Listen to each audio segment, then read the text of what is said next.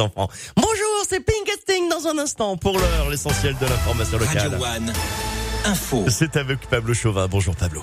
Bonjour Eric, bonjour à tous. Un stage de citoyenneté pour 40 réfugiés originaires d'Ukraine, du Burkina Faso ou encore d'Algérie à Montpellier hier.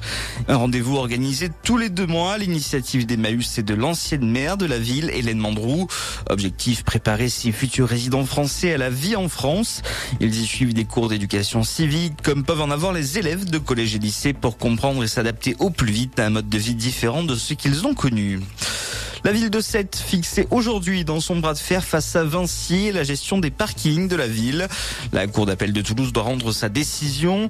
Une opposition qui dure depuis huit ans entre la ville et Vinci devenu Indigo. Le rapporteur public avait déjà estimé le préjudice autour de 3 millions d'euros à la charge de la ville. Les quais Beaupré de la Trinquette méconnaissable à Acte. Les travaux ont commencé. Ils vont se poursuivre jusqu'au printemps 2024. Même s'ils étaient nécessaires, ils sont tout autant préjudiciables au commerce ouvert à l'année sur les bords des quais.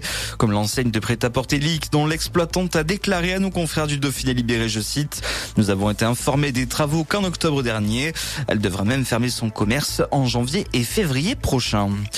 Également, dans votre actualité, elles vont bientôt disparaître des bureaux de tabac. Les puffs ne devraient plus être autorisés en France d'ici à la fin de l'année. L'Assemblée nationale a voté hier à l'unanimité une loi visant à interdire ces cigarettes électroniques jetables au goût multiple très prisées par les jeunes.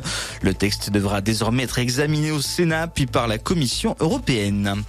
Relancer le secteur de l'immobilier, le gouvernement a décidé d'assouplir les conditions pour avoir un prêt alors que l'accès au marché est de plus en plus difficile. Il sera par exemple possible d'emprunter sur 27 ans au lieu de 25 maximum si l'acheteur doit faire d'importants travaux de rénovation thermique.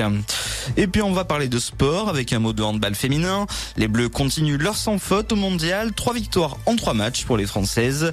Les Bleus sont qualifiés pour le tour principal. C'est la fin de ce flash. Bonne matinée à tous avec Radio One. Merci beaucoup Pablo. Revenez nous voir dans une heure pour